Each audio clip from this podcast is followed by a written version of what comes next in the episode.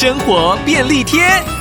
下雨天遇到皮鞋进水该怎么办呢？先塞入报纸，做完紧急处理，并吸干水分后，皮鞋要放入鞋撑，以防变形。再帮鞋子打一次鞋油，放置在通风处，让它自然恢复干爽。两天后再刷一遍鞋油，这样被雨水泡过的皮鞋就可以恢复到跟原本一样了。